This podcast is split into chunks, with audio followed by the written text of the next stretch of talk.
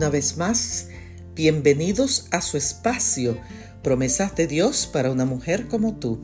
Leo en el libro de Génesis el capítulo 43 y el verso 23. Él les respondió, paz a vosotros, no temáis. El versículo de hoy es parte de la conmovedora historia del reencuentro de José, hijo de Jacob, con sus hermanos, después de que él fuera vendido por ellos como esclavo.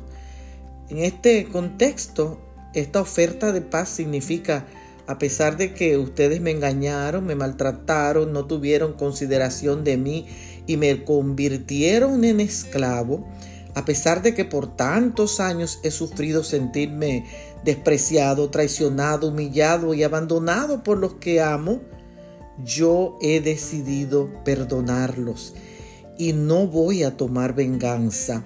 No sé cuántos de ustedes se estarán identificando con José en este momento, porque quizás ninguno de, ustedes han sido vendidos como esclavos, pero sí han sido traicionados, maltratados y despreciados por personas a las que aman.